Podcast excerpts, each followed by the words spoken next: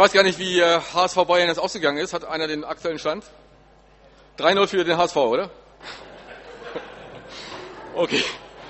Verbuchen wir es unter dem Thema, wir haben noch Träume, wir haben noch Durst auf mehr. Ich möchte heute Abend beginnen mit einer kleinen Geschichte, die vielleicht eine Brücke schlägt, auch nochmal zu heute Nachmittag. Eine Geschichte, die ich vor kurzem geschrieben habe und ich glaube, die vielleicht ganz gut passt ähm, für diesen Abend. Ein mächtiger Feind bedrohte das Volk in Barmstedt. Und der weise König ließ Boten aussenden in sein Reich, um alle Nationen zu sammeln und gegen den Feind zu ziehen. Und so machten sich auf aus allen Ecken des Reiches folgende Nationen. Da war am Anfang die zweifelnde Resig-Nation, die erstarrte vor der Macht der Feinde und noch vor dem Kampf die Waffen strecken wollte, denn sie resignierten schnell und verloren alle den Mut. Dann war da noch die polternde Deto-Nation, in der es rau zuging und die in sich selbst zerstritten war, denn wie ihr Name es ja schon sagte, sie hackten aufeinander ein und es war ein explosives Gemisch von Menschen. Soll vorkommen, auch in Gemeinden. Dann war da noch die lehrhafte Indoktrination, die außer guten Ratschlägen nichts zu bieten hatte, denn wie es ihr Name sagte, waren sie nur ein Volk der Belehrung. Und zuletzt, wie immer, die kaum bewegliche Stagnation, die nur schleppend vorwärts kam und ziemlich auf der Stelle trat, denn ihr Fortschritt stagnierte und bewegte sich kaum. Als der König diese Nation sah, wurde er mutlos. Wie sollen wir denn jemals den Feind besiegen, wenn wir nur Kämpfer haben, die resignieren, mutlos auf der Stelle treten, überheblich über andere denken und belehren oder in sich zerstritten sind? Wer kann unser Volk noch retten? Und so ging der alte König ins einsame Turmgemach, fiel auf seine Knie, betete zu Gott und er bat um Rettung für sein Volk und Einheit für seine Menschen. Am nächsten Morgen wurde dem König die Ankunft einer weiteren Nation gemeldet. Doch als die Nation vor ihn kam, trat nur ein einzelner Mann vor seinen Thron. Wo, bitteschön, ist deine Nation? fragte der König verwirrt und besorgt. Meine Nation ist in mir. In dir? Der König fürchtete um den Verstand des Mannes und auch um alle Hoffnung, irgendwie den Kampf zu gewinnen. Wie nennst du dich? fragte der König. Und der Mann antwortete, Inkarnation. Denn durch mich wird, die, wird der Wille des Vaters Fleisch und wird das Wort Gottes lebendig unter den Menschen. Ich trage in mir die Nation der Liebe Gottes und seiner Herrlichkeit und ich bringe sie zu den Menschen. Bist du die Antwort auf mein Flehen vor Gott? Sag mir, bist du die Hoffnung, nach der sich mein Volk sehnt? Bist du der Retter, der endlich uns bewahrt vor dem Feind? Der König wagte kaum zu atmen. Und der Mann sagte, du sagst es und ich bin es.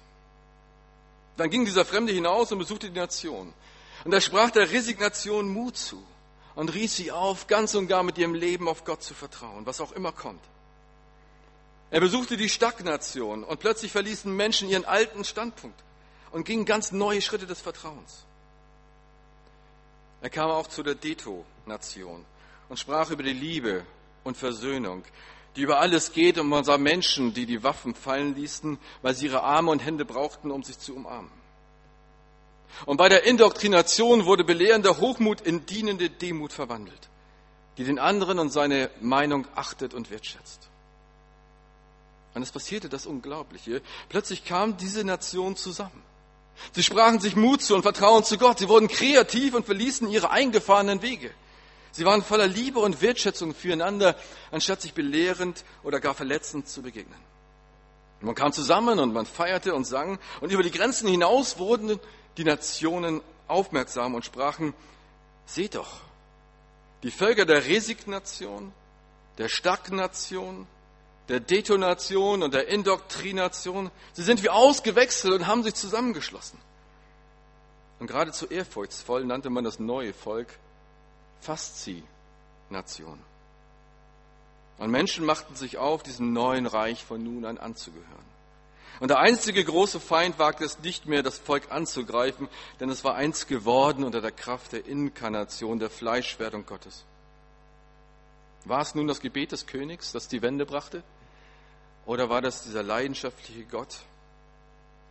Vielleicht ist es ja die Kombination aus diesem leidenschaftlichen Gott und Menschen, die bereit sind, ihn aufzunehmen. Stellen Sie sich einmal vor, die Christen sind eine Faszination. Nation, von der etwas ausgeht. Ein Wohlgeruch, wie Paulus es schreibt einmal. Ein Wohlgeruch, der hinausgeht in die Stadt. Ein Wohlgeruch, der hineinweht in die Häuser, in die Häuser des Streits. Und Versöhnung und Liebe kehrt ein. In die Häuser, wo Einsamkeit herrscht und Menschen besuchen sie und man findet Gemeinsames und Gemeinschaft. Stellen Sie sich vor, diese Gemeinde ist Faszination. Faszination in Barmstedt. Faszination, weil Menschen spüren, diese labern nicht nur von Liebe, diese reden nicht nur fromm, sondern sie tragen etwas in ihren Herzen, in ihrer Seele, was größer ist als sie selbst, eine Liebe von göttlicher Dimension. Wie überwältigend wäre es, wenn Menschen, die am Leben resignieren, wieder Hoffnung schöpfen, weil Menschen da sind, die diesen Christus in sich tragen. Wie gewaltig wäre es, wenn die, die sich nur im Kreis drehen, plötzlich Perspektive bekommen für ihr Leben. Wie gewaltig, wenn die, die zerstritten und verletzt sind, plötzlich wieder Hoffnung atmen und Vergebung und Neuanfang wagen. Und wie wohltuend, wenn die, die andere nur belehren und meinen, alles besser zu wissen, plötzlich demütig mit anpacken und spüren, dass sie von Gott geliebt sind. Paulus schreibt, seid ein Wohlgeruch in dieser Welt. Ein Wohlgeruch, der nicht einfach künstlich aufgeschmückt ist mit ein paar Veranstaltungen, sondern ein Wohlgeruch, der von innen nach außen dringt. Ein Wohlgeruch, der einfach da ist, den man nicht einfach künstlich aufträgt, sondern der in jede Begegnung mit uns geht, weil Christus in uns lebt. Ein Wohlgeruch, der von innen nach außen geht, weil wir Persönlichkeiten Gottes geworden sind. Personare, das Wort Personare bedeutet durchklingen. Eine Persönlichkeit Gottes als ein Mensch, wo etwas durchklingt von der Liebe Gottes. In jede Begegnung hinein, in jedes Miteinander hinein wird etwas deutlich von der Liebe Gottes, von dem, was uns ausmacht und prägt. Stellen wir uns vor, die Christen werden eine Faszination und Menschen werden aufmerksam und werden leckerfritzig. Kennt ihr das Wort eigentlich? Mittlerweile schon, ne? Leckerfritzig, denen läuft das Wasser im Munde zusammen und sie sagen, solch eine Faszination, solch eine Nation, da möchte ich teilhaben, ich möchte die Quelle kennenlernen, ich möchte den kennenlernen, der sie dermaßen ausstattet und wo sie ihr Wasser nehmen, wo sie von atmen und von her leben. Wohlgeruch. Ich möchte heute eine Person in den Mittelpunkt rücken, die für mich diesen Wohlgeruch ausdrückt. Und diese Person heißt Philippus. Auch eine bekannte Geschichte, die heute im Mittelpunkt steht, Philippus äh, und die Begegnung mit dem Kämmerer. Und jetzt rattert das wahrscheinlich schon bei vielen und Sie wissen genau, Jungscher Stunde, alles klar, ich weiß genau, wie es läuft. Und ich hoffe, ihr könnt das mal ausblenden und einfach ganz neu diese Geschichte hören. Ich finde, da steckt unwahrscheinlich viel drin, was Gott uns sagen möchte, wie wir auf andere zugehen können und wollen. Das erste ist ein guter Name. Philippus hat nicht unbedingt einen guten Namen. Philippus, das heißt auf Deutsch der Pferdefreund. Also ist schon nicht schlecht und es gibt auch viele Leute, die mögen Pferde und das ist auch ein tolles Hobby. Aber wenn man so wirklich jetzt von geistlichen Leuten redet, also von geistlichen Leitern, von Gemeindeleitern, dann erwartet man irgendwas anderes, so was Größeres. So, so Josh zum Beispiel hier, Joshua, das ist ein toller Name, ja? Ja, heißt Gott rettet, das ist schon ein ordentlicher Name. Andreas ist auch nicht schlecht, das heißt immerhin der Mannhafte. Nathanael, super Name, Gottes Gabe, toll. Oder wenn man noch einen Namen sucht für seine Kinder, Habakkuk ist auch stark im Rennen. Habakuk, toller Name, heißt Umarmer. Ja, ist auch ein toller Name, oder? Habakuk. Umarmer. Aber Pferdefreund, das ist nicht unbedingt ein Name, den man jetzt ähm, für einen Leiter in der Gemeinde oder so wählen würde. Aber tatsächlich hatte Philippus einen super Namen. Einen richtig guten Namen. Nämlich einen guten Namen bei den Leuten. So gut, dass sie in der jungen Jerusalemer Gemeinde ihn zu einem Armenpfleger machten. Apostelgeschichte 6, vielleicht kennt ihr die Geschichte, wo die Gemeinde aufbricht, ganz neu, ganz neu aufbricht miteinander und plötzlich merkt, Mensch, wir müssen uns auch darum kümmern, dass die sozialen Dinge stimmen bei uns, sowohl bei uns in der Gemeinde als auch in der Gesellschaft. Wir müssen Dinge anschieben, wir müssen auch als Christen Vorbild sein, damit die Menschen spüren, wir reden eben nicht nur von der Liebe. Wenn wir predigen, dann labern wir nicht nur, sondern wir leben das auch unter uns und auch in der Gesellschaft. Und es kann nicht sein, dass gewisse Witwen nicht versorgt werden, sondern wir setzen Armenpfleger ein, damit das geschieht. Die Christen waren absolute Vorreiter in der Geschichte. Absolute Vorreiter, die das in Gang gesetzt haben. Und der Philippus wurde ausgewählt. Es wurden nur die besten Leute ausgewählt, um Sozialarbeiter zu werden damals. Nur die allerbesten Leute. Denn so heißt es dort, das war eine Aufgabe, die nur wahrnehmen durfte, wer einen guten Ruf hatte, voll Heiligen Geistes war und voller Weisheit einen guten Ruf bei den Menschen, Vertrauen bei den Menschen, Leute, die ein Vertrauen genießen schon bei den Menschen, aber auch voll Heiligen Geistes, voller Zuversicht, voller Kreativität, voller Kraft Gottes, voller Motivationen und voller Weisheit, auch in Situationen, die kritisch sind, richtig umzugehen. Philippus war offensichtlich Träger dieser guten Eigenschaften. Und zudem schlug sein Herz für die Menschen. Gerade für Menschen, die eher übersehen werden. Wie eben zum Beispiel diese, diese Witwen, die damals am Rande der Gesellschaft standen, weil sie einfach nicht mehr versorgt waren, weil sie einfach am Rande standen.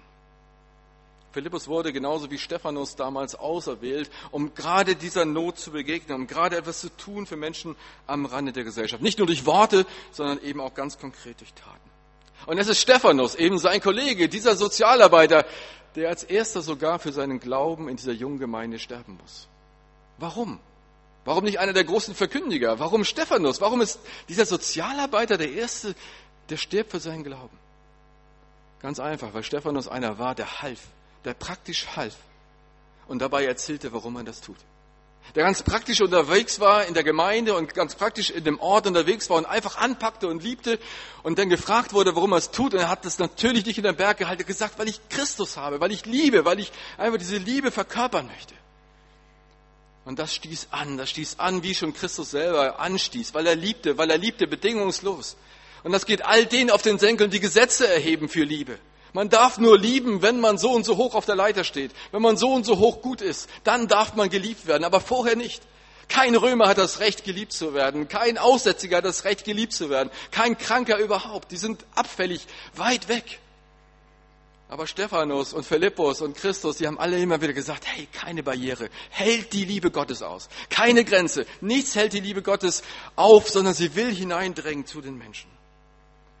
Und Stephanus hat sich nicht aufhalten lassen.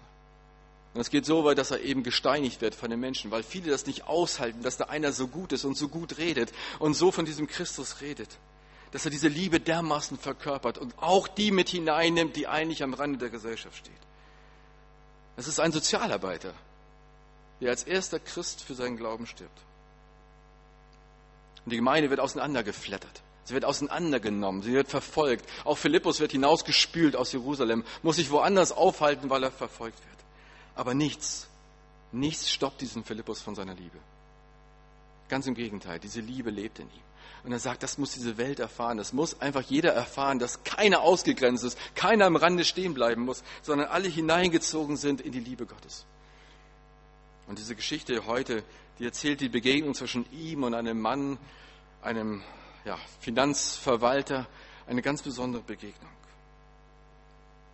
Die erste Frage also, ein guter Name. Menschen beeindrucken und überzeugen Menschen, die nicht nur von der Liebe labern, sondern bereit sind, sie unverfälscht zu leben. Ich spüre das immer wieder in unserer Arbeit, dass nicht irgendein großer Name überzeugend ist oder irgendein, oh Mann, da kommt der Bürgermeister in unseren Stadtteil. Das ist den Leuten völlig egal. Sondern sie sagen, hey, ihr seid da, ihr seid Mitarbeiter, ihr hört zu, ihr seid Menschen, die wirklich uns begleiten. Und wenn wir Probleme haben zu Hause, dann seid ihr auch da und hilft dort mit. Das sind Menschen, die nicht nur labern, sondern helfen. Nicht nur einen guten Namen haben in der Stadt, weil wir irgendwelche großen Leute haben. Nicht nur einen guten Namen haben, weil wir ein tolles Haus haben. Nicht nur einen guten Namen haben, weil wir so viele Angebote haben, sondern einen guten Namen, weil wir Wohlgeruch sind für die Menschen. Weil sie wissen, in der Not weiß ich, wo ich hingehen kann. Weil sie wissen, da sind Menschen, die wirklich zuhören und die wirklich da sind. Die wirklich Wohlgeruch sind für diesen Ort. Das Zweite, was Philippus ausmacht, Gottes Ruf. Philippus liebt nicht nur Pferde, wie sein Name sagt, sondern er liebt vor allem die Menschen und er liebt Gott. Und er hat einen tierisch guten Draht zu ihm. Er hat verstanden, dass nicht die eigene Leistung entscheidend ist dafür, sondern die offene Leitung zu Gott. Dass er reden kann und dass Gott durch mich handeln kann.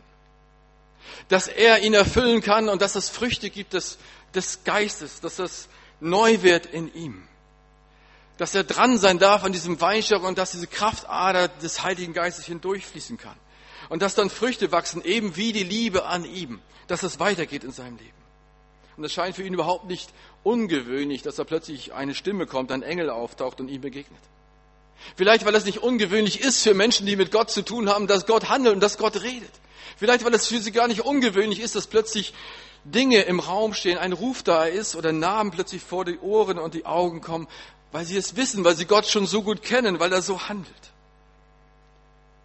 Der Engel kommt und sagt, Philippus, geh. Ganz einfach, Philippus, geh. Und Philippus geht auf, steht auf und geht. Und dann soll er nicht nur sehr weit gehen, sondern wie der Engel sagt, geh an einen Ort, der sehr öde ist. Na toll. Das ist mal ein Ruf, oder?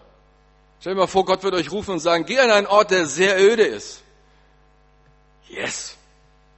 Das wollte ich schon immer. Stell dir vor, der wird sagen, geh an einen Ort, der richtig mies ist für dich, ey. Geh an einen Ort, der richtig, richtig öde ist. Vielleicht ist das ein Ruf an bestimmte Orte dieser Stadt. Orte, wo wir nicht unbedingt hingehen würden, wo man sich nicht gerne auffällt, wo man nicht gerne hingehen wollte. Ein Ort, der einen beschäftigen kann. Vielleicht ist es die Hauptschule, vielleicht sind es andere Orte, wo man sagt, hey, das sind Orte, wo es unwahrscheinlich schwer ist, auch nur ansatzweise unterwegs zu sein mit Gott, auch nur ansatzweise etwas von ihm zu erzählen, auch nur ansatzweise Christ zu sein oder irgendetwas zu bewirken. Philippus geht. Hast du schon einmal erlebt, dass Gott dich an bestimmte Orte oder zu bestimmten Menschen ruft, dass er dir eingibt, unbedingt noch den oder diesen zu besuchen oder eine E-Mail zu schreiben? Ehrlich gesagt werde ich manchmal verrückt, weil ich manchmal solche Namen im Kopf habe. Und dann rufe ich dort an und äh, sage einfach, ich weiß gar nicht genau, warum ich dich anrufe, aber erzähl du mal. Und dann höre ich davon, dass es eben irgendeine Notsituation gerade gab und dass es dran war, dass ich angerufen habe. Und ich mache Umwege, manchmal riesige Umwege auf meinem Weg nach Hause, weil ich genau weiß, ich muss diese Person besuchen. Und es ist auch genauso. Und ich werde manchmal verrückt. Weil ich merke, Gott redet hinein in unseren Alltag. Er, er bringt uns Namen vor Augen und vor die Ohren und sagt, hey, es ist dran, dass du gehst. Sind wir dafür offen? Sind wir offen dafür, dass Gott heute noch redet? Sind wir offen dafür, dass Gott heute noch Pläne mit uns hat? Es gibt so eine schöne Geschichte von einem Indianer, der in die Hauptstadt kommt von Amerika und dort durch die Straßen geht und äh, alles ist lärmig und alles ist laut und ähm, plötzlich sagt er zu seinem Kumpan, hey, hey, da singt eine Grille. Und der andere sagt, du bist bekloppt, wie hörst du denn hier eine Grille singen? Hier sind nur Autos und, und, und Lärm und alles Mögliche, aber doch keine Grille. Hier ist noch nicht mal Gras. Und dann sagt doch, doch, doch, hier ist eine Grille, die höre ich genau. Und dann gehen sie zum kleinen Grasbüschel dazwischen im Asphalt rauskommen, da sitzt eine Grille. Und dann sagt er nur zu den Leuten, ja, oder zu seinem Kumpel, das ist eben das, die Menschen hören genau das, was sie hören wollen. Und dann wirft er halt ein Geldstück auf den Boden und sagt, hier,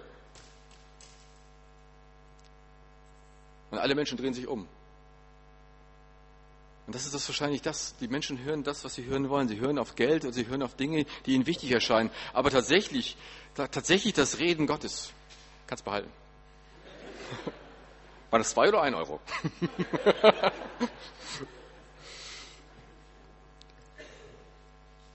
hören wir noch Gottes Wort wirklich?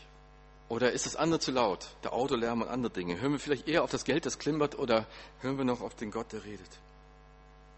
Ich glaube, dass Gott sich danach sehen, dass wir Orte finden, wo wir wieder neu auf ihn hören können und wieder neu hören können, was ist wirklich dran in meinem Leben? Auf welche Personen soll ich zugehen? Welche Namen gibst du mir vor Augen? Welchen Auftrag gibst du für mein Leben? dafür brauchen wir Orte. Dafür brauchen wir Situationen. Dafür brauchen wir Ruhe. Ich habe es immer geliebt, hier an die Nordsee zu fahren und hier Ruhe zu haben. Einfach mal einen ganzen Tag lang spazieren zu gehen und Gott alles hinzulegen, was mich bewegt und beschäftigt. Wo ist dein Ort? Wo ist dein Rendezvous mit Gott? Wo ist dein Platz, wo du einfach mit ihm alleine bist, im stressigen Alltag und im lärmigen? Um wieder neu zu hören, Gott, was ist dran für mich? Was ist dran für uns als Gemeinschaft? Sich das wieder neu zu fragen und dann vielleicht auch gemeinsam wieder aufzubrechen. Gottes Ruf. Bin ich bereit, mich rufen zu lassen, auch an Orte, die öde sind oder schwierig? Manchmal frage ich das so meine eigene Frau und wir überlegen, was wäre eigentlich, wenn Gott uns jetzt nach Afrika rufen würde? Ziemlich öde. Was würden wir eigentlich machen? Würden wir das überhören wollen? Würden wir das wirklich annehmen wollen? Für mich immer eine ganz spannende Frage. Wie bereit bin ich, auf das zu hören, was Gott mir aufträgt? Das nächste, Philippus hört nicht nur, er geht tatsächlich los und dann kommt da dieser Pferdewagen an. Philippus liebt ja Pferde und er liebt Menschen. Also insofern passt es.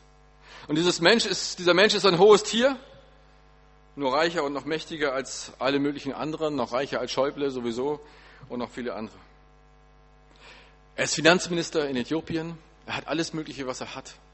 Aber, und das merken wir immer wieder, es gibt nicht nur soziale Fälle, denen wir besuchen, sondern es gibt auch manchmal reiche Menschen, die unwahrscheinlich einsam sind, unwahrscheinlich alleine, unwahrscheinlich perspektivlos, unwahrscheinlich wenig wissen, was wirklich dran ist im Leben. Und zudem kommt, dass er als engster Bediensteter der Königin auch noch ein Eunuch ist und als Eunuch völlig ausgeschlossenerweise überhaupt nicht Teil der Gemeinde sein darf, Teil der religiösen Gesellschaft, sondern eindeutig geregelt ist, dass eben keiner, der so etwas ist, so etwas hat, dass der in eigener Form Teil der Gemeinde sein kann. Nein, der ist ausgeschlossen, der ist draußen, der ist out, es ist einfach vorbei. Diesen Menschen begegnen? Wie exklusiv ist eigentlich unsere Liebe? Wie exklusiv ist sie für uns? Wen schließen wir eigentlich aus und wen nehmen wir mit hinein? Manchmal habe ich das Gefühl, Jesus sagt, ich bin die Tür und wir sagen, ja, aber wir sind die Türsteher. Und wir entscheiden, wer in die Disco reinkommt oder nicht. Wir entscheiden, wer ins Reich Gottes hineinkommt oder nicht. Wie inklusive ist eigentlich unsere Liebe? Wen schließen wir aus und wen ein? Den noch, ja, aber den, der das glaubt, der das fühlt, der das empfindet, der so liebt, der ist auch noch, der kann auch noch, den darf ich auch noch begegnen? Dieser Typ ist kein legitimer Kirchgänger. Das ist einer, der wirklich außen vor steht. Und trotzdem dem begegnen? Ja, weil offensichtlich Gott Gemeinschaft haben will mit ihm. Weil offensichtlich Gott unsere ganzen Grenzen über den Haufen wirft. Weil offensichtlich Gott kein Interesse hat an irgendwelchen Grenzen, die seine Liebe einengt. Er sagt, hey, diese Welt habe ich geschaffen. Wie sollte ich auch nur annähernd irgendwelche Grenzen schaffen für meine Liebe? Nein, du sollst zu diesen Menschen hingehen und ihnen die ganze Liebe Gottes deutlich machen weil er ein Mensch ist, der diese Liebe braucht und der das ganz neu eingehaucht braucht, wie sehr ich ihn liebe. Gott will Gemeinschaft mit ihm. Und dieser Typ ist weit gefahren. Dieser Typ ist 2000 Kilometer gefahren, nach Jerusalem gefahren. Dort durfte er anbeten, natürlich nicht mit der normalen jüdischen Gemeinde, ein bisschen abseits. Ne? Er gehörte nicht dazu. Aber er durfte ein Stück weit anbeten. Und er hat etwas gespürt vielleicht von dieser Atmosphäre. Zumindest nimmt er ein Schriftstück mit aus der Bibel, ein Jesaja-Text. Und wir spüren vielleicht das, was wir immer wieder spüren und was die Bibel auch sagt. Die Bibel sagt an einer Stelle, dass jeder Mensch, jeder Mensch, egal wie weit draußen, wie weit entfernt vom Zentrum, wie weit am Rand der Gesellschaft, jeder Mensch eine Sehnsucht in sich trägt, nach dem zu fragen, was ewig ist. Prediger 3, Vers 11. Jeder Mensch hat, trägt eine Sehnsucht in sich, nach dem zu fragen, was ewig ist. Eine Ahnung davon, dass es irgendwas ergeben muss. Eine Ahnung, dass es ja doch irgendetwas mehr sein musste, ob das das Leben nicht alles sein kann, dass es nicht einfach aufstehen und zu Bett gehen, nicht einfach geboren werden und sterben, dass es mehr geben muss in dieser Welt. Jeder Mensch trägt diese Ahnung, diese Hoffnung, dieser Wunsch in seinem Herzen, dass es mehr geben muss. Und ich glaube das. Ich glaube sogar, dass der größte Atheist trotzdem einer ist, der einen Wunsch, eine Hoffnung, eine Ahnung hat, dass es doch irgendetwas geben könnte. Gott ruft den Philippus hinein und sagt, hey, das ist ein Mensch, der eine Sehnsucht in sich trägt. Und er ruft ihn zu diesem Wagen, damit er in Gemeinschaft mit ihm kommt. Es gibt keine Menschen außerhalb der Reichweite der Liebe Gottes. Aber wie groß ist unsere Reichweite? Es ist gut, ein Standbein zu haben, aber wie weit geht unser Spielbein? Es ist gut, gefestigt zu sein, natürlich im Glauben, aber wie weit lassen wir das zu, dass wir auch noch andere Menschen erreichen? Dass wir wirklich für andere Menschen noch da sind? Jeder Mensch bringt etwas mit an Erfahrungen, an Fragen und Bildern. Jeder Mensch trägt in sich die Sehnsucht nach mehr. Wie gehen wir darauf ein? Gute Frage. Gute Frage, die der Philippus stellt. Der Finanzminister sitzt im Pferdewagen und liest. Und er liest gemäß alter Sitte natürlich laut. So machte man das damals. Man saß hinten im Wagen, nahm die Schriftrolle und las laut vor sich her. Eine Schriftwolle vom Propheten Jesaja.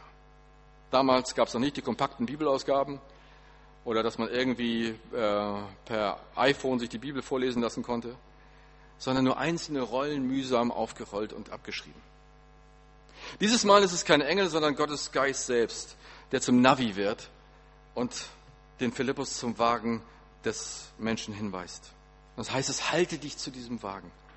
Und der ganze Plan scheint minutiös ausgewogen von Gott. Alles vorgedacht. Aber ohne einen abenteuerlustigen und gehorsamen Philippus wäre an diesem Abend oder diesem Tag nichts gelaufen.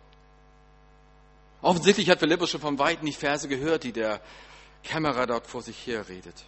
Denn seine erste Frage, die er dem Kämmerer stellt, ist eine ganz wichtige. Er fragt ihn, verstehst du eigentlich, was du liest? Ganz billige Frage, oder? Verstehst du eigentlich, was du da liest? Verstehst du eigentlich, was du liest? Ist meine Lieblingsfrage geworden, eine meiner Lieblingsfragen die ich manchmal frage. Wenn Leute in der Bibel lesen, sind ich frage einfach, verstehst du eigentlich, was, was du da liest? im Teenkreis, im Jugendkreis. Wir lesen so viel aus der Bibel, so viele tolle Texte. Und ich frage, verstehst du eigentlich, was du liest? Und alle sagen, ja, ja. Verstehst du wirklich, was da drin steht? Was es für eine Bedeutung hat, was für eine Revolution da drin steht, was für eine Auswirkung diese Botschaft hat für Menschenleben, für die Gesellschaft? Verstehst du wirklich, was es bedeutet für dein Leben? Nicht nur irgendeine historische Geschichte, sondern verstehst du, dass es ein Gleis gibt der Liebe Gottes und ein Gleis gibt deines Lebens, aber dass beides zusammengeführt werden muss. Du kannst nicht sagen, ja, ich lebe mein Leben und dienstags bin ich im Jugendkreis. Ja, ich lebe mein Leben und sonntags bin ich in der Gemeinschaftsstunde. Das sind zwei Gleise. Was hat mein Leben, hallo, aktuell schon mit Gottes Liebe oder Gottes Botschaft zu tun? Nichts. Null. Er hat keine Ahnung, dieser Gott, wie es in der, im Kindergarten aussieht mit den Gören, wo ich mich, rumschlage. Oder in meiner Schule aussieht. Und dann hier zu sagen, hey, lass uns zu einer Weiche kommen, lass uns diese Gleise zusammenführen. Ich wünsche mir so sehr, dass du erkennst, wie aktuell diese Botschaft Gottes ist und wie sehr er dich liebt und wie sehr er sich wünscht, dass das zusammenfließt. Und ich wünsche mir sehr oft und sehr gerne diese ehrliche Frage, verstehst du eigentlich, was du da liest? Ich selber habe mir oft diese Frage gestellt. Wenn da knallhart drin steht, dass Jesus seine Liebe so hoch hängt, wenn er den barmherzigen Samariter, der Outside ist, als Vorbild nimmt für alle Christen und sagt, so sollte es sein. Verstehen wir das wirklich? Verstehst du, was du liest? Wenn Jesus davon spricht, dass er als Richter zurückkommt und seine Leute nicht danach entscheidet, wie sie geglaubt haben, sondern Matthäus 25, wie sie gelebt haben, ihren Glauben gelegt haben. Ihr habt die Gefangenen besucht. Ihr habt die Armen gekleidet. Ihr habt die Hungernden gespeist. Herr, wo haben wir dich so gesehen? Und er sagt, was ihr einem meiner geringsten Brüder getan habt, das habt ihr mir getan. Verstehen wir das eigentlich, was wir da lesen? Jesus fragt am Ende der Zeit nicht nach meinem Glauben, sondern wie der Glaube gewirkt hat in dieser Welt. Wie der Glaube zur Tat wurde. Verstehen wir das eigentlich, was in der Bibel steht, dass es eine aktuelle Botschaft ist, die diese Welt unbedingt braucht?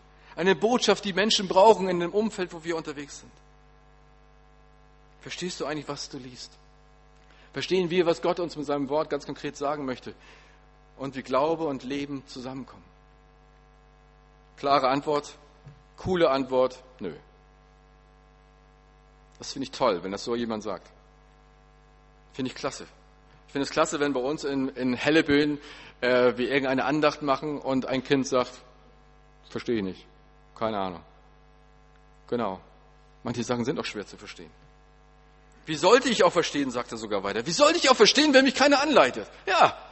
Wie soll irgendeiner in Barmstedt verstehen, was Bibel zu bedeuten hat, was Gottes Wort zu bedeuten hat, was seine Liebe zu bedeuten hat, wenn das keiner vorlebt, keiner vorliebt, keiner vorspricht, wenn keiner da ist, der auch nur annähernd das lebt? Ist es die Schuld der da draußen, dass sie nicht kommen? Wie sollte ich auch verstehen? Wenn der Finanzminister die Bilanzen des letzten Jahres dem armen Philippus vorgelegt hätte, der hätte auch gesagt, hey, ich verstehe nichts, ich verstehe Pferde, aber nicht das. Wenn wir Menschen die Bibel vorlesen, sie verstehen nichts. Es sei denn, wir gehen hin und erklären ihnen das, und zwar am lebendigen Beispiel, wie wir selber leben, wie wir selber sind, wie wir selber geben. Weil Christus sagt, ich bin Inkarnation, ich möchte ins Fleisch kommen, ich möchte auch in dir leben und mit dir gemeinsam den Menschen begegnen. Wie soll ich es denn verstehen, wenn mich keiner anleitet? Wie sollen denn Menschen draußen am Rande der Gesellschaft verstehen, was wir meinen mit der Liebe Gottes, wenn wir ihnen nicht helfen? Und in dem Wort anleiten steckt das Wort Hodos, Weg. Weg. Das heißt, sich gemeinsam auf einen Weg machen mit einem anderen Menschen. Wie soll ich denn verstehen, wenn sich keiner mit mir gemeinsam auf den Weg macht? Steht da. Wie soll ich denn verstehen, wenn da keiner ist, der mich begleitet? Wie soll ich das jemals begreifen, was das für mich bedeutet, diese Liebe Gottes? Wie ich das einordnen kann? Ja, ihr Christen, ihr singt von der Liebe Gottes. Einer hat es mir neulich mal so richtig an den Kopf geschnitten, hat gesagt, ihr Christen immer, ihr singt von der Liebe Gottes. Diese frommen Lieder, ich kann den ganzen Mist nicht mehr ab. Oh, es war super Unterhaltung. Ganz ehrlich, das war echt eine super Unterhaltung. Unwahrscheinlich ehrlich. wir sind rausgegangen und er hat mir sein ganzes Leben ausgekotzt. Und hat erzählt, wie es ihm geht. Und dass er nicht diese Lieder, dass er diese Lieder hasst, weil er das Gefühl hat, alle anderen fühlen diese Liebe Gottes, aber er kann überhaupt nichts damit anfangen. Er kann überhaupt nichts mit Liebe überhaupt anfangen, weil er es nicht kennt, weil er es nie erfahren hat. Und dann zu erleben, dass so ein Mensch nicht nur anfängt zu weinen, sein Leben loszulassen, sondern auch diesen, diesen Christus kennenlernt, das ist ein unglaubliches Erlebnis. Und du spürst, welche Kraft diese Worte haben. Du spürst, welche Kraft diese Liebe hat. Dass Teufelskreise zerbrechen können. Und dass einer plötzlich ein Lied mitsingen kann, weil er merkt, das ist für mich geschrieben. Das ist genau das, was meine, was die Liebe ausmacht, die ich erfahre. Wie sollte ich wissen, was es bedeutet, wenn mich keiner anleitet? Eine ehrliche Antwort, eine Antwort, die wir auch brauchen bei uns. Ich glaube, wir brauchen das Nachfragen. Hey Prediger, wie soll ich das verstehen? Hey, wie sollen wir gemeinsam verstehen, was es bedeutet für Barmstedt? Lass uns gemeinsam fragen, ehrlich sagen, auch mal, wenn wir nichts verstehen und dann gemeinsam auf den Weg machen. Und ich glaube, wir brauchen Begleiter und wir brauchen ganz viele Dolmetscher des Glaubens heutzutage, die verdeutlichen, was Glaube und Liebe wirklich ist und für jeden Menschen bewirken kann. Wir brauchen solche Dolmetscher hinein in unsere Gesellschaft. Ich glaube nicht, dass die Leute viel Bibel lesen, aber ich glaube, dass sie uns lesen als Christen und dass sie an uns ablesen wollen, was Christsein wirklich bedeutet. Der nächste Punkt ist, bist du bereit einzusteigen? Der Kämmerer bietet den Anhalter Philippus an, aufzusteigen und sich zu ihm zu setzen. Und genau darum geht es. Einsteigen in den Wagen des anderen. Einsteigen in den Wagen des anderen. Wir erwarten vielleicht oft, dass die Menschen zu uns kommen, in unseren Wagen. Es gibt doch den Wagen Gemeinschaft. Es gibt doch den Wagen Kirche. Warum kommen die Leute nicht zu uns? Philippus macht sich auf vom Sofa, geht hinaus zu den Menschen, dahin, wo Gott ihn ruft, und er steigt ein in seinen Wagen. Er wird sein Wegbegleiter. Er geht mit ihm, ist mit ihm unterwegs. Er steigt ein in seinen Wagen. Wir brauchen heute Leute, die bereit sind, einzusteigen in den Wagen anderer Menschen die echtes Interesse haben. Interesse, dieses Wort heißt da drinnen sein, die bereit sind, da reinzusteigen in das Leben des anderen, um ihm wirklich zu helfen. Einsteigen in den Wagen des anderen, einsteigen steigen in das Leben des anderen. Sind wir dazu bereit? Sind wir wirklich dazu bereit, uns darauf einzulassen? Auf sein Leben, auf sein Umfeld, auf sein Milieu, auf seine Familie, auf dieses Problemfeld, das vielleicht da kommt. Und wirklich zu helfen? Wen führt Gottes Geist dir vielleicht heute, vielleicht sogar jetzt gerade vor Augen? An welchen Lebenswagen solltest du dich vielleicht gerade halten? Wen solltest du mal fragen, ob er das versteht eigentlich, was in der Bibel steht und wie man das ins Leben übersetzen kann? Ich glaube, wir brauchen solche Dolmetscher, wir brauchen solche Begleiter, wir brauchen solche Menschen, die bereit sind, wirklich einzusteigen in das Leben anderer. Wir brauchen Gemeinden, die nicht darauf warten, dass Menschen kommen. Wir brauchen Menschen, die hinausgehen, um Gemeinde in der Welt zu sein. Gemeinde, die sich hineinbegibt in die Gesellschaft und verändern wirkt. Bist du bereit, einzusteigen? Anknüpfen. Der Philippus steigt ein in den Wagen. Der Text, den der Kämmerer gelesen hat, ist ein brillanter Text aus Jesaja. Eigentlich das Lied vom Gottesknecht, Jesaja 53. Der Gottesknecht, der unschuldig stirbt wie ein Lamm bei den Schlechtern. Warum? In Jesaja 53 lesen wir es. Drei konkrete Gründe, warum der Weg des Lammes so ist. Und der Philippus setzt genau da an. Da heißt es nämlich, die Strafe liegt auf ihm, damit wir Frieden hätten. Durch seine Wunden sind wir geheilt. Und wir gingen in die Ehre wie Schafe ohne Hirten. Das sind die drei Top-Themen, das sind die drei hauptsächlichen Dinge, worum es geht, auch im christlichen Glauben. Und Philippus nimmt ihn von da aus mit und entfaltet das Evangelium, so heißt es. Denn es geht um Frieden. Die Strafe liegt auf ihm, dass wir Frieden hätten. Es geht um Frieden, es geht um tiefe Geborgenheit und Ruhe. Es geht um einen Frieden auch über Schuld und über Fehlern, über Versagen, über Mist, den ich gebaut habe. Im Männerkreis hatte ich eine Begegnung mit einem, der geschieden ist und der alles Mögliche getan hat, unser Leben zu verändern. Er hat mal das Bild benutzt vom Jenga. Ich weiß nicht, ob ihr Jenga kennt. Jenga sind so Holzklötze, die man aufeinander baut. Und er hat gesagt, hey, ich habe so viel in meinem Beruf zu tun gehabt. Ich habe versucht, meinen Turm zu bauen den, vor den Menschen. Ich wollte ganz groß dastehen. Ich wollte unwahrscheinlich viel bewirken. Mein Turm sollte hoch sein, höher als der des Nachbarn. Die Leute sollten sehen, was ich kann. Und irgendwann war mein Holz alle, sagte er. Irgendwann hatte ich nichts mehr zum Nachlegen. Aber mein Chef wollte immer noch mehr. Und er sagte, wenn du das tust, dann kommt der nächste Karrieresprung. Und er hatte angefangen, Holz aus dem Fundament herauszuziehen. Zeit mit seinen Kindern. Es war ihm immer wichtig. Er hat immer gesagt, ich werde nicht so wie mein Vater. Ich habe wirklich Zeit für meine Kinder. Ich werde das nicht machen. Aber der Boss hat es verlangt. Und er nahm den, das Holz raus aus dem Fundament und legte es oben drauf, damit der Turm noch höher wird. Das nächste war Zeit mit Gott.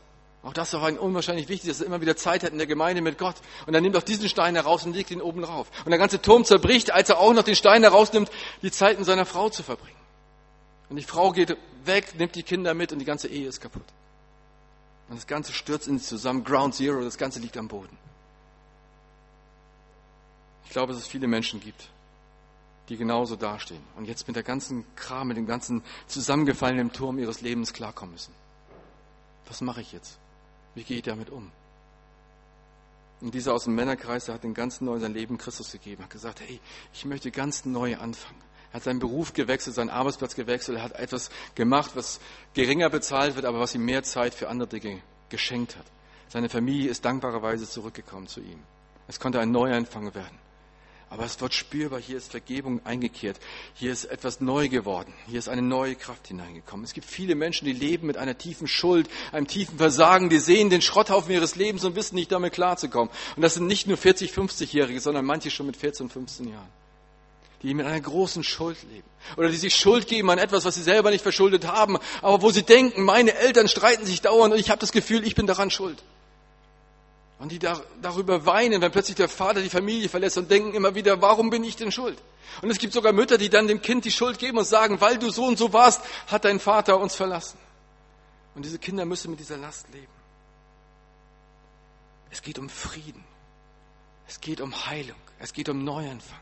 Das ist die Botschaft von Jesaja. Und das ist Evangelium pur. Das ist das, was Christus vermittelt den Menschen. Es geht um Heilung. Es geht darum, dass sein Leben neu wird. Ein Mädchen, das wir begleiten, hat zig Beziehungen hinter sich, hat sich durch die Betten von Jungs geschlafen und ist keine 17 Jahre alt. Einfach nur auf der Suche nach jemandem, der sie liebt. Was ist denn Liebe? Liebe machen, sagt man. Ja, jetzt könnten wir Liebe machen und das, was Liebe machen heißt, heißt was ganz anderes, als wir eigentlich von der Liebe Gottes her verstehen. Wir Menschen können keine Liebe machen. Und sie war so zerschossen in ihrer Seele, dass das Ganze durchblutete und durchleckte. Und du kannst noch so viel Wasser hineingießen, neues, frisches Wasser, es kleckerte einfach unten durch. Und es gibt, glaube ich, ganz viele Menschen, die einen Riss in ihrer Seele haben und es läuft einfach durch. Und dann zu sagen, hey, deine Seele muss wieder heil werden, muss wieder neu werden. Du musst diese Bruchstücke wieder neu zusammenfügen, damit etwas Großes Ganzes daraus wird. damit wirklich lebendiges, frisches Wasser hineinkommt und auch drin bleibt und dein Leben erfüllt oder sogar überfüllt. Das ist Botschaft Evangelium pur. Das ist die Botschaft, die diese Welt braucht, dringend braucht. Das ist eine Botschaft, die für viele unwahrscheinlich neu ist. Die kennen sie nicht. Manchmal denken wir, wir sind vielleicht altbacken mit unserer Botschaft oder wir haben etwas, was kein Mensch braucht. Und dann merke ich bei den Leuten, wo wir sind, wie sehr das gebraucht wird. Ich habe neulich einen, einen Lehrgang gemacht bei einer U15-Mannschaft, Hessen-Auswahl, Fußballerinnen voll die leistungsmäßigen Fußballerinnen. Die Trainerin rief mich an und sagte, wir haben hier ganz viele Probleme mit, mit Leistungsdruck und mit Selbstverletzung, also Mädchen, die sich geritzt haben, weil sie dem Druck nicht mehr standhalten konnten, weil sie etwas Befreiung schaffen mussten für sich und sagten, wir haben gehört, dass ihr diesen Werteworkshop macht im Sportverein Kaufung. Könnt ihr den bei uns auch machen? Und dann haben wir gesagt, klar, aber nur wenn wir auch erzählen dürfen, dass wir Christen sind und, und, und was für Werte wir haben. Sagte, ja, ist überhaupt kein Thema. Und dann haben wir dort Sachen gemacht, ähm, Sachen gesagt, hineingesprochen in das Leben der Kids, der Jugendlichen, 13, 14 Jahre alt, eben, die diesen Lehrgang machen. Und das war etwas völlig Neues für sie. Sie kennen das nicht, dass sie hören, dass sie einzigartig sind, etwas ganz Besonderes, etwas Unwiederbringliches, dass sie unwahrscheinlich geliebt sind von einer Kraft Gottes, dass sie kein Zufall sind, dass sie nicht Pech sind einer Nacht, sondern dass sie etwas unglaublich Geliebtes sind. Menschen in dieser Gesellschaft brauchen das. Wir haben eine verwundete Welt vor uns. Wir brauchen dringend Christen, die sich hineingeben und sagen, hey, es geht darum, dass du neu wirst und heil. Zeit heilt keine Wunden. Ich finde das ein ganz blödes Sprichwort, ehrlich gesagt, weil ich es nicht erlebe, dass Zeit wirklich Wunden heilt. Wirklich heilt. Ich habe das Gefühl, dass Gras und schöne Butterblumen darüber wächst. Aber ich habe auch das Gefühl, dass darunter immer etwas blutet noch oder etwas verbittert und dass immer weiter diese Seele vergiftet. Ich wünsche mir, dass es wieder aufgenommen werden kann und wirklich geheilt werden kann von innen heraus. Es geht um Orientierung, so sagt es auch dieser Text. Es geht darum, dass wir Ziele haben, dass wir nicht wie Schafe in der Ehre rumlaufen, sondern dass wir Perspektive haben. Hey, wie viele Menschen wissen nicht, warum sie leben? Sie wissen vielleicht gerade noch, dass sie leben, weil sie ihren Puls fühlen. Aber warum schlägt das? Warum? Warum lebst du? Einfach nur so, einfach nur aufstehen und zu Bett gehen, geboren werden und sterben, das ist alles. Da hat jemand sich was bei gedacht. Da ist eine größere Kraft, eine größere Macht, die dich will, die dich liebt, die einen Sinn in dein Leben hineingepflanzt hat. Und ich wünsche mir so sehr, dass du das entdeckst. Das ist Botschaft pur, Evangelium pur, diese Welt braucht, diese Menschen brauchen. Frieden soll Realität werden für die Menschen, die rastlos durch das Leben hetzen und nicht zur Ruhe finden. Heilung ist so existenziell wichtig für junge Leute und Ältere, deren Wunden lecken und bluten und die dringend jemanden brauchen, der ihnen diese Heilung bringt. Orientierung, von der Jesaja sagt, ist so entscheidend für alle, die ziellos durch das Leben eiern. Wer sagt es ihnen? Wer ist bereit, in den Wagen des anderen einzusteigen? Echt und ehrlich. Nicht als Missionsopfer, dass er endlich mal dazukommt zur Gemeinde, sondern aus Liebe. Nur aus Liebe. Aus der Liebe Gottes, die uns trägt. Das Evangelium ist die beste Botschaft und die allein rettende in der Welt. Und es ist ein Verbrechen, diese lebensrettende Botschaft vorzuenthalten. Wir sind keine Ärzte, die bei einer Seuche das lebensrettende Medikament in der Schublade lassen dürfen, sondern wir müssen es hineintragen, auch wenn wir uns dann in Kontakt bringen mit der Seuche. Vielleicht haben wir jemanden vor Augen, den wir genauso sehen, wo wir uns genauso denken, Mensch, vielleicht ist es dran, in seinen Lebenswagen zu steigen. Und dann wie Philippus dort aufzusteigen, wo er gerade ist. Das, was er gerade liest, das, was er mitbringt. Jeder Mensch bringt etwas mit, auch von der Bibel, von Gott her, irgendwelche Erfahrungen, irgendwelche Gedanken. Philippus setzt darauf auf und sagt, was liest du gerade, Jesaja? Lass mich von dort weiterführen, was passiert ist mit diesem Christus und was er für dein Leben bedeuten kann. Und das ist das Gewaltige. Wir dürfen Menschen so weiterführen in ihrem Glauben. Und wir dürfen sie auch herausfordern. Er steht nicht in irgendeiner Form da, dass Philippus sagt, hey, und jetzt lass dich taufen. Jetzt mach das. Sondern es steht einfach nur, dass der andere sagt, hey, da ist Wasser, cool, ich lass mich taufen, okay? Einfach weil das Wort Gottes selber so herausfordernd ist, weil das, was er erzählt hat vom Evangelium, so deutlich wurde und spürbar, dass er sagte, das will ich auch. Ich will das auch. Ich will das spüren. Ich habe neulich einem jungen Maurice sein Leben versucht zu erklären an einem Überraschungsei. Und habe gesagt, hey, du bist wie ein Überraschungsei für mich. Du, da vorne ist alles glitzernd und toll, die Folie ist super glitzernd. Und ich weiß, du hast ganz viele tolle Sachen, du hast Handy und du hast alle möglichen Sachen. Das ist deine Silberfolie. Und darunter sind die Schokoladenseiten, all deine Fähigkeiten, all das, was du kannst und das ist auch super. Aber dann kommt diese harte Schale. Und beim Überraschungsei ist in der harten Schale eine Witzfigur oder ein Bausatz. Und ich habe gesagt, was bist du? Ich habe das Gefühl, du bist manchmal diese Witzfigur. Du bist jemand, der nach außen alles Mögliche darstellt, aber der zutiefst innerlich eigentlich nicht weiß, wer er ist. Eigentlich ein Joke ist. Und der selber vielleicht davor Angst hat, dass irgendeiner an diese harte Schale, an diese harte Plastikschale herankommt, an sein Herz herantreten könnte und ihn zu nahe kommt. Und vielleicht entdecken könnte, dass es so eine Witzfigur ist oder ein Bausatz, der zwar einzelne Teile kennt, aber keine Ahnung davon hat, was das Leben eigentlich zusammengehörig macht. Und der Maurice war genauso einer, sagte, genauso ist es. Mein Herz ist eine Schale und ich lasse da keinen ran. Kein. Weil ich Angst habe, irgendwelche offene Flanken zu zeigen, weil ich Angst habe, dass irgendeiner es berühren könnte, dass irgendeiner eine, eine Wunde von mir verletzen könnte, dass es wieder alles losgeht und alles wieder blutet. Was sind wir bereit zu tun? Und spüren wir, dass das Evangelium eine Kraft hat, die Menschen herausfordert zu neuen Schritten. Nicht einfach, weil wir sagen, du musstest das tun, du musstest jenes tun, sondern einfach, weil das Evangelium selber, die Worte selber so viel Kraft haben. Wir müssen niemandem Druck machen, irgendeine Entscheidung zu treffen, sondern das Wort Gottes selber ist so kraftvoll, dass das herausfordert und Menschen, Menschen in neue Gedanken bringt. Ich wünsche mir sehr, dass wir das tun, dass wir uns selber auch immer wieder so herausfordern mit dem Wort Gottes. Ich war hier, als ich in Nordpunkt war, war ich Referent für Teenies und junge Erwachsene. Das heißt, ich hatte die Teenies dabei, die sich manchmal entschieden haben für Jesus und sagen, wow, das ist die Gruppe an Menschen, die sich am meisten entscheiden für Jesus. Und manche der Teenies gehen voll ab und sagen, ich rette die Welt, ich werde alle Menschen vom Hunger befreien. Und ich sage, wow, kraftvoll, super, genial, Hammer, was da abgeht. Und dann werden sie erwachsen. Und manchmal bin ich dann drei, vier, fünf Jahre später in diesen Jugendkreis zurückgekommen und habe gedacht, hey, was ist denn mit euch los? Habt ihr den Hunger schon gestillt in der Welt? Habt ihr schon etwas gegen AIDS erfunden? Habt ihr schon irgendetwas getan für euer Umfeld, für eure Umwelt? Und ich habe manchmal so Angst, dass wir erwachsen werden im Glauben. Dass wir unseren Glauben, den Heiligen Geist an die Leine legen. Dass wir ihn domestizieren als Haustier. Dass er nicht mehr wild in uns wirkt, sondern dass wir ihn in die Tradition zwängen, die wir kennen, die wir gelernt haben. Und da muss er hineinpassen. Ich wünsche mir so sehr, dass wir nicht einfach einen Aggregatzustand Christsein erleben und das dann ableben, sondern dass wir immer frisch bleiben im Glauben. Jemand sagte mal ganz bezeichnend, ich stehe schon 30 Jahre im Glauben in der Nachfolge.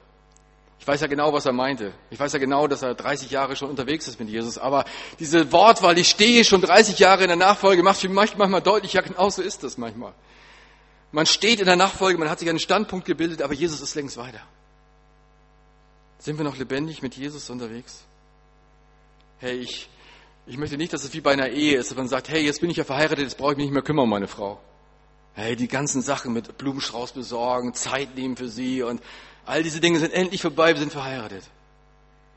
Sondern ich wünsche mir, dass Ehe weitergeht. Ich möchte nach 40 Jahren Ehe mit meiner Frau noch auf der Parkbank sitzen und sagen, hey, super Zeit, oder? Geniale Zeit. Und schau dir mal unsere Früchtchen an. Unsere Früchte, unsere Jungs und unser Mädel. Hammer. Und ich möchte nach 40 Jahren Ehe mit Gott auf einer Parkbank sitzen mit ihm und sagen, geniales Leben, Jesus. Hammerleben. Und es geht immer noch weiter.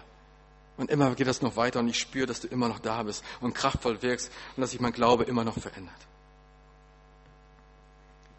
Herausforderung. Das Wort Gottes ist so voller Liebe und Wahrheit, dass es Menschen herausfordert, ihr Leben zu überdenken und neue Schritte zu wagen. Und das Neunte und das Vorletzte nicht so wichtig nehmen. Es ist sehr genial. Der Philippus, der hat gerade noch das miterlebt, dass der Kämmerer sich hat taufen lassen, dass er neu wird und äh, dass er sich verändert und das ist sehr genial. Und dann sagt Gott einfach, okay, und jetzt rufe ich dich ab. Jetzt bist du nicht mehr gebraucht, jetzt kannst du weggehen. Hammer.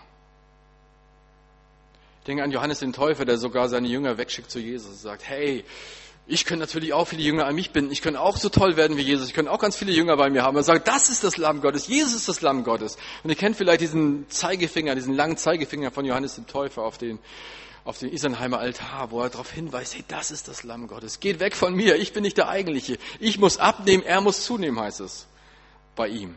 Gute Diät für jeden. Er muss zunehmen, ich muss abnehmen. Jesus muss stärker werden im anderen und ich muss abnehmen. Wie wichtig nimmst du dich selbst? Wir können uns auch wieder lösen vom anderen. Wir müssen nicht ewig da sein, müssen nicht denken, das ganze Heil dieses Menschen hängt es davon ab, dass wir da bleiben und alles, alles so weitergeht, sondern wir dürfen auch jemanden Gott überlassen und sagen, hey, danke Gott, dass du es geschenkt hast. Und jetzt kann ich wieder neu, neue Wege gehen. Wie entlastend. Gott ist der Eigentliche und es hängt nicht alles an mir. Gott ist in Control. Gott geht weiter mit ihm. Und das heißt sogar, er zieht seine Straße fröhlich. Das ist das, was Evangelium möchte. Das ist das, was Taufe möchte. Das ist das, was wir möchten, dass Menschen ihre Straße fröhlich ziehen, weil sie Heilung erfahren haben, Frieden erfahren haben, weil sie Orientierung bekommen haben für ihr Leben. Sie können ihre Straße fröhlich ziehen. Und dieser zieht nicht nur seine Straße fröhlich, sondern er zieht auch Spuren in den Leben vieler anderer Menschen. Und das ist das Gewaltige und das spüren wir ja immer wieder neu, dass da, wo wir einen Menschen anstoßen, viele andere angestoßen werden. Dieser eine Kämmerer geht nach Hause in dieser Freude des Evangeliums und verändert sein ganzes Land. Bis heute beruft sich die koptische Kirche darauf, auf diese Begegnung und sagt, das war unsere Geburtsstunde. Die Begegnung zwischen Philippus und diesem Kämmerer. Weil er zurückkam, verändert, mit dieser Motivation der Liebe Gottes, veränderte er auch dieses Land. Das ist gewaltig, wenn wir merken, wir stoßen ein Leben an und dieses eine Leben verändert viel mehr. Wenn wir spüren dürfen, Gott hat Großes mit uns vor. Gott hat Großes mit uns vor. Und dort, wo wir einem begegnen, verändern wir vielleicht eine ganze Generation, vielleicht eine ganze Familie, vielleicht einen ganzen Straßenstrich, vielleicht eine ganze Umgebung. Gott will so gemeinsam mit unterwegs sein. Sind wir bereit, eine Faszination zu sein? Eine Faszination von Menschen, die unterwegs sind in dieser Welt, wie Philippus? Not wahrzunehmen, Gottes Ruf zu hören, hinzugehen, sich an den Wagen des Kämmerers zu halten, einzusteigen, das wirklich echtes Interesse zu haben, Evangelium in der pursten Form zu verkündigen die Herausforderung zu sehen, dass er sich taufen lässt, dass er neue Schritte geht und danach loszulassen, weil man weiß, Gott geht weiter mit diesem Menschen. Wie können wir auf Menschen zugehen in der Liebe Gottes? Es geht immer darum, dass die Liebe uns drängt. Jedes Motiv braucht Motivation und jede Motivation braucht ein Motiv. Wir kennen das aus Krimis. Bei CSI kennen wir es sehr gut. Man kann den Täter erst finden, wenn man weiß, was das Motiv sein könnte. Alles braucht ein Motiv, damit Motivation daraus entspringt. Unser Leben, wenn wir unser Leben motiviert leben wollen, müssen wir wissen, was das Motiv des Lebens ist, warum es das gibt, warum wir überhaupt leben. Nur dann können wir motiviert leben.